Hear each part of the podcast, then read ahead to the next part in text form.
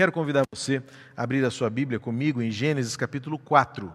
Gênesis capítulo 4, nós vamos ler dos versos 1 ao 6, ao 7, desculpa.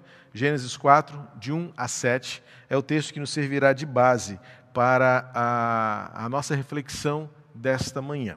Convido você então para acessar aí a sua Bíblia, abrir a sua Bíblia, acessá-la pelo seu dispositivo, uh, o que diz a palavra de Deus em Gênesis 4, versos 1 ao 7. Esse texto já há muito tempo vem uh, martelando a minha mente, e essa semana ainda mais, uh, ele veio insistindo né, no meu coração. Eu costumo dizer isso para você, querido, que às vezes, como pregador, os textos saltam da página e falam assim: me prega, me prega esse texto, me usa esse texto, não é? Pra, é como se o texto falasse conosco, para que e foi o que aconteceu nos últimos dias, tanto para comigo, é? Ou seja, viva esse texto, olha o desafio que esse texto traz e, e, ensine isso ao povo de Deus. São experiências que todo pregador tem na sua caminhada, é, textos que realmente dão essa impressão de que ao ler eles saltam da Bíblia. É por isso que muitas vezes, ao ler a Bíblia todo ano, se torna um desafio sempre renovador porque você se depara com versículos bíblicos em que você fala assim: Isso sempre esteve aqui? Porque você tem uma impressão de que naquele dia, naquele momento, um texto saltou aos seus olhos e você tem a impressão de que foi colocado ali naquele dia, naquele momento para você. É por isso que a palavra de Deus é nova todos os dias, não é? e ela se renova a cada manhã. Diz assim então a palavra de Deus em Gênesis 4, de 1 a 7. Adão teve relações com Eva, a sua mulher, ela ficou grávida e deu à luz Caim. Então ela disse: Adquiri um varão com o auxílio do Senhor. Depois deu à luz Abel, irmão de Caim. Abel foi pastor de ovelhas e Caim foi agricultor. Aconteceu que, ao fim de um certo tempo, Caim trouxe do fruto da terra uma oferta ao Senhor. Abel, por sua vez, trouxe a das primícias do seu rebanho e da gordura deste. O Senhor se agradou de Abel e de sua oferta, mas de Caim e de sua oferta não se agradou. Caim ficou muito irritado e fechou a cara. Então o Senhor lhe disse: Por que você está irritado? E por que essa cara fechada? Se fizer o que é certo, não é verdade que você será aceito? Mas se não fizer o que é certo, eis que o pecado está à porta, à sua espera. O desejo dele será contra você, mas é necessário que você o domine. Esse texto, querido e querida, é um desafio para nós. Primeiro, porque ele tem um, um, um teor de mistério, né? de, de, de é, algo a ser decifrado, no sentido desta distinção que Deus faz entre a oferta de Caim e a oferta de Abel. Mas também ele é o texto que prenuncia, né, traz o pano de fundo do primeiro homicídio registrado na história da humanidade à luz da palavra de Deus.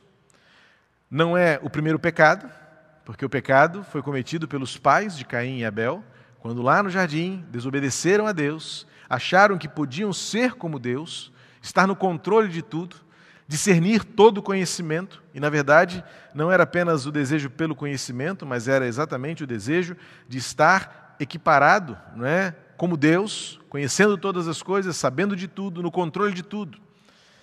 E então o pecado entrou no mundo, e Caim e Abel já foram concebidos num contexto onde o pecado impera, domina, e essas evidências são muito claras, ou seja, o que o pecado faz em nós. Esse texto, portanto, vai nos trazer aí este, este pano de fundo uh, da intenção, da vontade, esse texto me ajuda a compreender o que muitas vezes fica no campo do enigma, do porquê. Por que, que pessoa fez isso? Por que, que aquela pessoa agiu dessa maneira? Como Fulano conseguiu fazer o que fez? Veja que ah, o final das, dessa primeira parte da história é trágico.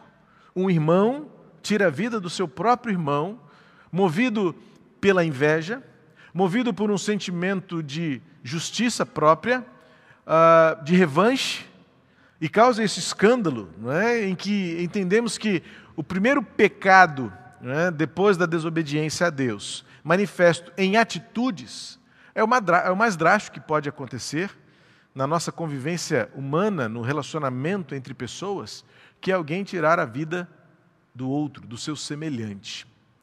Mas, como disse, esse texto é importantíssimo porque ele, ele traz e revela o pano de fundo da atitude pecaminosa. A gente muitas vezes se detém em observar apenas aquilo que é já a atitude, o ato em si.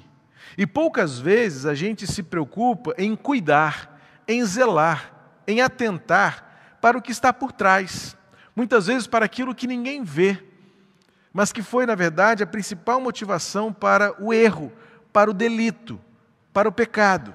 E até mesmo, no caso aqui, sendo bem objetivo ao texto, para o crime. O crime cometido o mal executado, ah, ah, o, o, o pecado vivenciado, não é apenas o ato final em si. E, aliás, esse é o nosso grande problema em lidar com o pecado, em falar de pecado, em refletir sobre o pecado, porque para nós, de uma forma muito prática e algumas vezes até utilitarista, a gente define pecado tão somente com aquilo que efetivamente se faz. É o que eu faço ou deixo de fazer.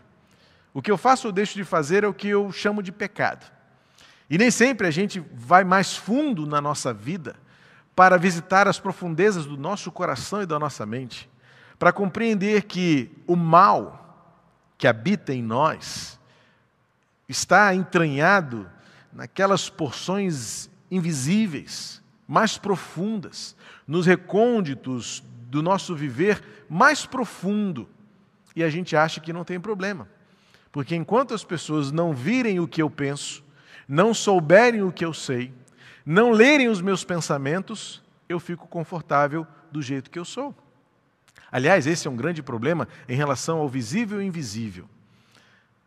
O dia que descobrirem máquinas que lê pensamento, e não está longe disso não, a tecnologia da inteligência artificial, dos sensores cerebrais, estão trazendo à tona verdades nunca vistas e nunca imagináveis, em que eletrodos conectados ao, ao crânio de um, de um ser humano, por conta das ondas eletromagnéticas, consegue transformar em imagem, ou algumas vezes em movimento, aquilo que ninguém vê e aquilo que ninguém sabe. Se por um lado isso é um avanço na ciência, porque por esta maneira estão sendo possíveis é, é, é, colocar de volta movimentos em membros paralisados, e muita dessa tecnologia trará um avanço na vida de muitas pessoas portadoras de deficiências físicas e outras é, é, incapacidades. Por outro lado, poderá sim trazer sérios problemas para a humanidade, porque sensores como este, que trouxerem à tona pensamentos que até então ficavam ocultos, guardados em segredo, Imagina num auditório como esse, cheio de pessoas, hein? uma média de 500 pessoas num culto bem lotado, se colocasse uma máquina aqui e pudéssemos ler o pensamento de todos. Alguns pensamentos muito longe daqui, pensando no almoço, pensando no cardápio, pensando no jogo do Vasco daqui a pouco, tadinhos, pensando na, no jogo que foi cancelado.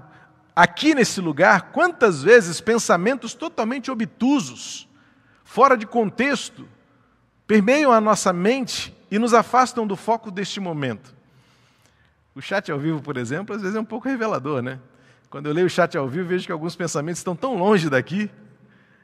Porque, na verdade, é assim que acontece o nosso viver. Aquilo quando vemos, ou aquilo que vemos já aflorado em atitudes, em ações e reações, não foi impetuoso, não foi instantâneo, foi fruto ou é fruto de sementes, fruto de pensamentos, fruto muitas vezes de convicções que foram sedimentadas ali, tempo após tempo, e que muitas vezes a gente surge ou vê alguma coisa acontecer e pensa perplexo: como é que podia? Como é que Fulano pôde fazer isso?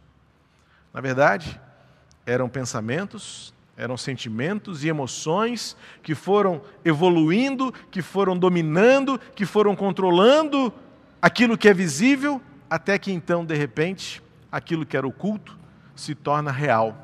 Aquilo que estava escondido vem à tona. Quantos pensamentos, muitas vezes, nutrem em relação ao outro, coisas que, se fossem reveladas, teríamos vergonha e morreríamos de medo de saber que alguém descobriu o que eu penso acerca dele ou acerca dela. Ou seja, há coisas abaixo da linha da superfície muito mais importantes de serem tratadas e cuidadas do que aquelas que nós intencionalmente fazemos sob controle, sob algum domínio e que muitas vezes retrata as mazelas do nosso interior e do nosso coração. Esse texto, ele parte para mostrar a, fonte de tudo, quando havia uma diferença na entrega, no coração. E aí é um pouco do mistério que esse texto traz, eu quero ajudar você a compreender é, uma pergunta que logo surge: por que Deus aceitou a oferta de Abel e rejeitou a oferta de Caim? O texto não deixa muito claro, veja que o texto não explica a vontade de Deus. Aliás, esse já é um fundamento teológico importante para nós. Algumas vezes nós não, não entenderemos, não saberemos discernir de forma lógica,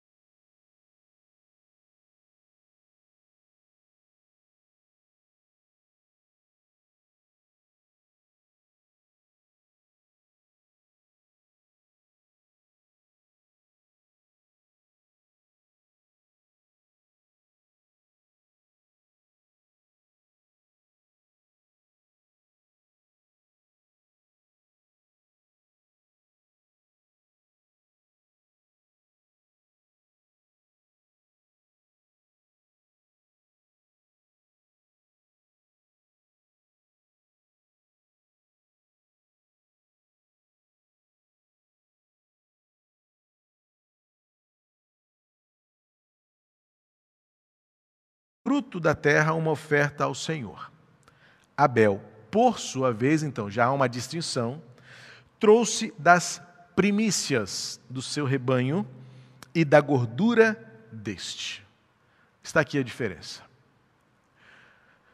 Não que Abel não tenha trazido uma oferta que para ele tinha valor, mas o texto vai nos ensinar que, em comparação ao que Abel fez, a de Abel tinha mais valor. E é o que o escritor aos Hebreus vai dizer, foi mais excelente. Tente ver a cena. Abel era um agricultor, Caim era um agricultor, Caim estava, era homem da terra, do campo, lavrador, e ele então, vendo a sua colheita, recolheu ali parte daquela colheita e foi agradecer a Deus pela colheita. Abel limitou-se a tirar parte daquilo que ele recolheu e ofereceu a Deus como gratidão. Em Abel nós vemos uma distinção. Primeiro porque o escritor dos vai dizer que foi pela fé, ou seja, havia alguma coisa que moveu Abel que o diferenciou de, nesse caso aqui, diferenciou de Caim. Porque o texto vai dizer que ele tomou as primícias.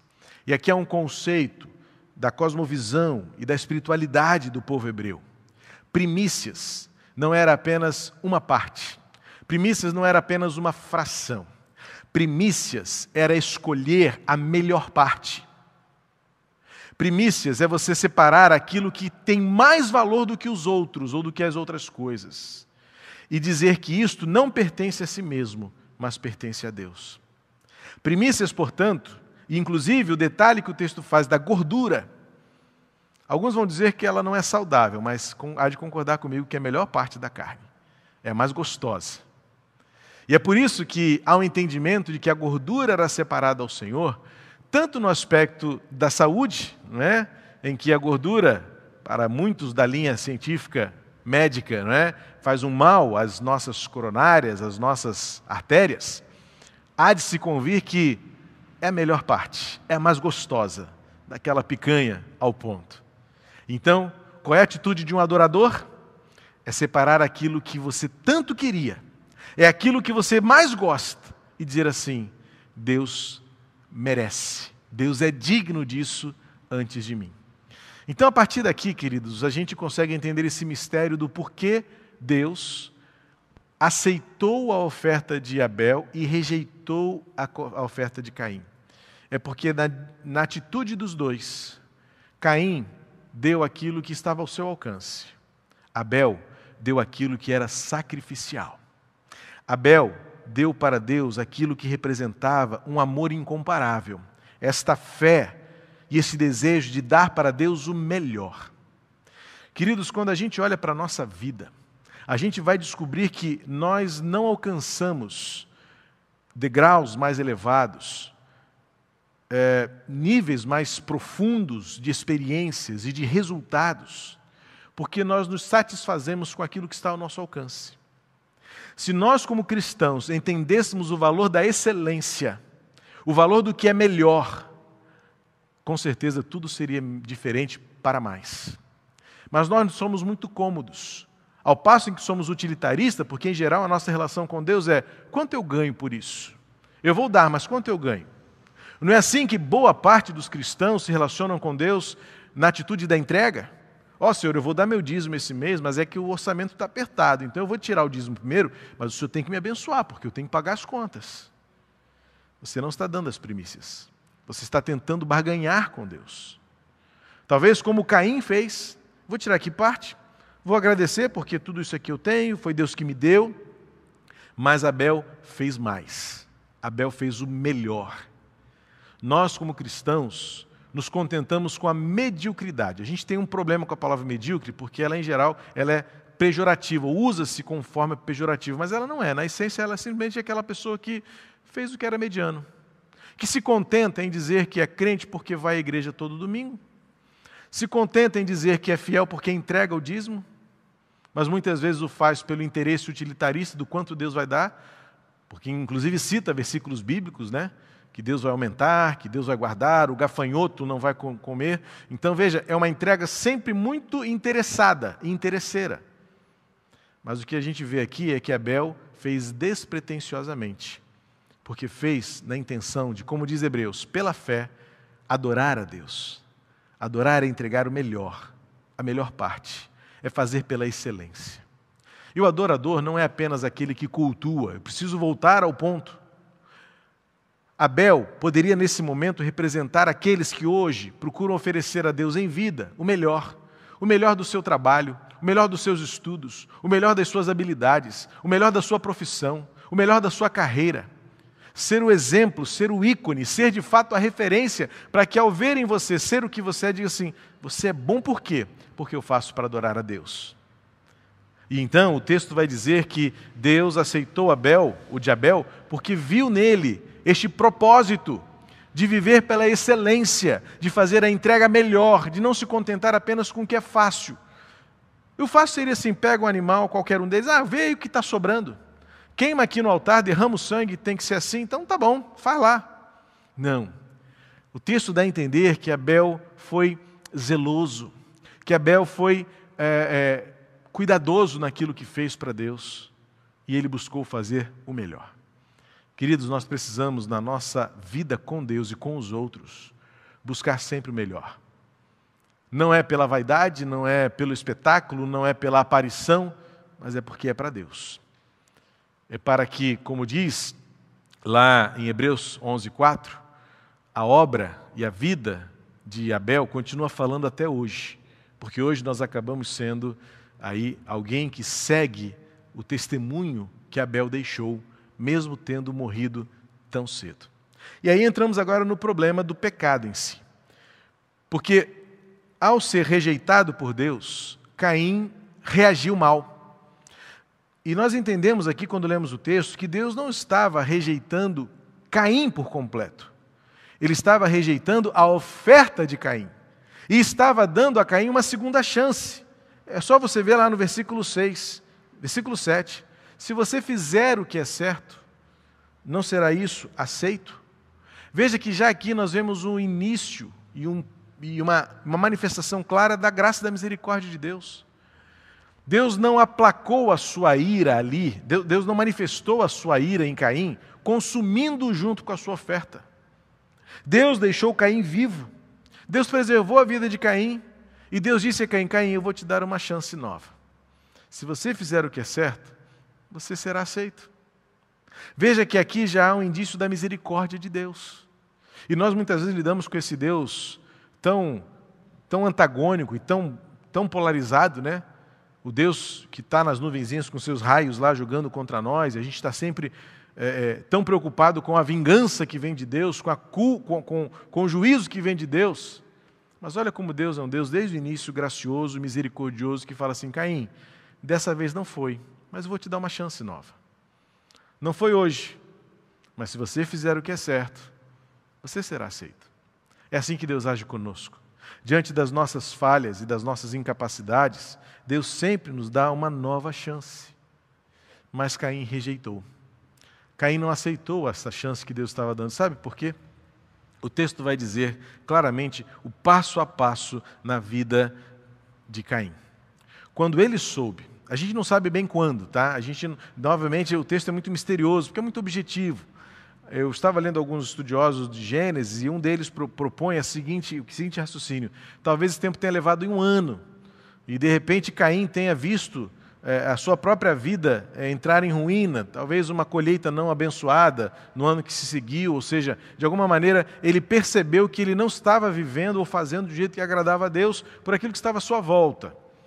É uma especulação, é uma intuição, isso não está claro no texto, mas foi uma forma de entender como é que Caim descobriu que Deus rejeitou a sua oferta. E esse autor propõe que poderia ter sido uma forma circunstancial né? Ele olhou à sua volta e disse assim: não está dando certo. Acho que Deus tirou a mão dele de mim. Então ele percebeu que Deus havia rejeitado a sua oferta. Não sei. Não sei se é assim, porque o texto não faz questão de mostrar como.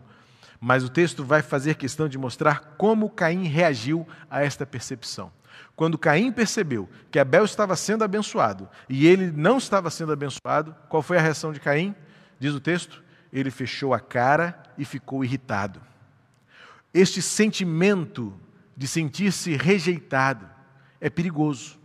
Ou seja, o sentimento negativo que começa a aflorar na nossa vida a partir das circunstâncias que nos cercam podem ser o gatilho, o estopim para a próxima etapa do que você deixa crescer e nutrir no seu coração e que, sem dúvida alguma, se não for dominado e controlável, se for uma fera indomável, pode levar você a atitudes drásticas fatais, perigosas, destrutivas. O texto vai dizer então que Deus se dirige a Caim e fala assim: Caim, por que, você está com essa cara emburrada? Há uma outra tradução que fala justamente isso. Por que você está tão emburrado? Por que, que você está tão irritadinho com o que aconteceu? E Deus fala para ele assim: Você fez o que era errado. Em comparação ao seu irmão, seu irmão fez melhor. Mas veja, Caim, eu posso dar a você uma nova chance. Faça o que é certo.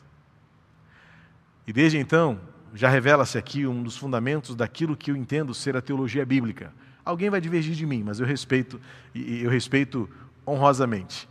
Mas desde aqui Deus já está estabelecendo um dos valores principais da teologia bíblica sob a minha ótica, que é o livre-arbítrio. Deus está dando a Caim a chance dele mudar a atitude, dele fazer uma escolha, dele exercer a liberdade de fazer a sua vontade de acordo com o propósito que Deus tem. Ou seja, você pode fazer, como você também pode não fazer. Mas se você fizer o que é certo, a bênção está lhe aguardando. Este valor revelado no texto é precioso demais para o nosso dia a dia. O nosso acordar e o nosso levantar. O texto nos ensina que está em nossas mãos fazer as escolhas cruciais em relação ao que nós sentimos e em relação às emoções que começam a florar na nossa mente, no nosso coração. Veja que quando Deus fala para ele, você está irritado, fechou a cara, por que isso tudo? E aí Deus faz um alerta para ele no versículo 7. Cuidado. Cuidado, porque existem emoções que estão crescendo no seu coração, e se você não dominar essas emoções, o pecado bate à sua porta. E olha como Deus termina o texto: e compete a você dominá-lo. Deus coloca sobre o homem, sobre o seu coração, sobre a sua capacidade, sobre a sua inteligência, a possibilidade de vencer a tentação, de vencer os seus impulsos, de vencer as suas inclinações, de vencer as suas reações, de dominar isso e fazer uma escolha. Eu quero que a minha vida seja recomeço. Eu quero que a minha vida glorifique a Deus. Eu quero que as minhas atitudes não sejam fruto do meu jeito explosivo de ser, do meu, da minha teimosia em pensar, do meu orgulho e da minha arrogância em saber. Porque se nós não dominarmos as nossas emoções, na verdade, existe um conceito na, na teoria do comportamento, muito famoso de uns anos para cá. Daniel Goleman desenvolveu a tese, não foi exatamente o fundador dela, mas foi quem mais trouxe à tona a chamada inteligência emocional. Lembra-se disso? Década de 90 a gente falava muito sobre isso. E em linhas gerais, em linhas sim, simples, inteligência emocional é você trazer inteligência às suas emoções. E esse texto parece-me que fundamenta muito, ou seja, há quase quatro mil anos ou mais, fundamenta muito bem isso. De que maneira nós podemos trazer inteligência às nossas emoções? Porque há situações que você não consegue controlar, é o que está fora, o que fazem com você, o que falam para você, as circunstâncias que estão diante de nós. A pandemia fugiu ao nosso controle, uh, o isolamento social fugiu à nossa vontade, o que as pessoas falam a nosso respeito não tem nada a ver com aquilo que a gente é ou, ou faz muitas vezes. Então, de fato, existem situações em que as circunstâncias nos promovem. Talvez, se fôssemos adequar a, a, a, a teoria a este texto teológico, diríamos assim: o Caim, Deus é soberano e ele não aceitou. E o que você vai fazer com isso agora? E aí a gente aplica isso na nossa vida. Vem as doenças, vem, as, vem a morte, vem os prejuízos, vem as tempestades, vem o mal em si mesmo, vem as pessoas que nos ofendem, que nos machucam. E aí a gente vai assim: e aí, você vai ficar com essa cara emburrada por muito tempo? Ou você vai trazer inteligência a isso que você está sentindo? Dominar as suas emoções e não permitir que suas emoções sejam emoções pecaminosas.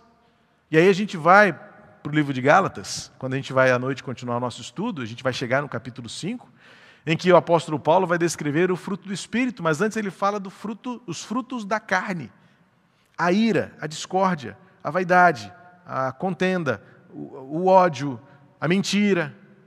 Todas essas atitudes que refletem o descontrole emocional. E muitos vão dizer assim, mas eu sou assim mesmo. Eu sou assim mesmo, pode ser, eu sou assim mesmo teimoso, eu sou assim mesmo arrogante, eu sou assim mesmo truculento, eu sou assim mesmo intempestivo, eu sou assim mesmo mal-humorado, eu sou assim mesmo grosseiro. Mas esse texto de Caim e Abel me ensina que nada será desculpa para eu ser o que eu sou, porque Deus está me dando sempre uma nova chance, dizendo: faça o que é certo, faça o que é bom, faça o que é amável, faça o que é justo. E aí você vai para o Evangelho de Jesus Cristo e você vai ver todas as virtudes que estão disponíveis para aqueles que querem fazer o que é certo. E, com, e fazendo o que é certo, serão aceitos. E para mim, o ápice desse texto, o ponto alto desse texto, é o que está no final do versículo 7. Mas se você não fizer o que é certo, o pecado espreita a sua porta, está ali batendo. E ele continua assim: o desejo dele será contra você. Não domine as suas emoções, não controle as suas reações, e isso te consumirá. Eu lembro, é inesquecível uma fala que o pastor Miguel Gopeniche nos trouxe uma vez, e ele sempre que pode ele repete isso. Não é geral, evidentemente. Não é uma regra matemática. Mas ele, quando vai nos leitos hospitalares, ele vê quantas pessoas que estão enfermas, porque nutriram no seu coração durante décadas ressentimentos, amargura, falta de perdão, ira, uma vingança sem medida e que nunca conseguiu saciá-la. Isso tudo se transforma em doença destrutiva. E como não, se você não quiser usar os, os exemplos hospitalares, lembre-se das pessoas à sua volta. Quantos se afastaram de nós? Quantos deixaram de caminhar ao seu lado, ao meu lado? Porque em algum momento foram feridas, foram machucadas.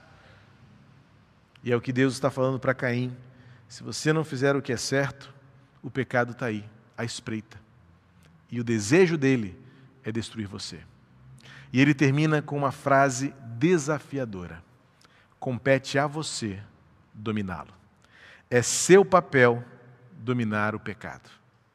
Parece que num momento como esse, isso vai contra tudo aquilo que a gente pensa do poder do Espírito Santo, da força do nome de Jesus.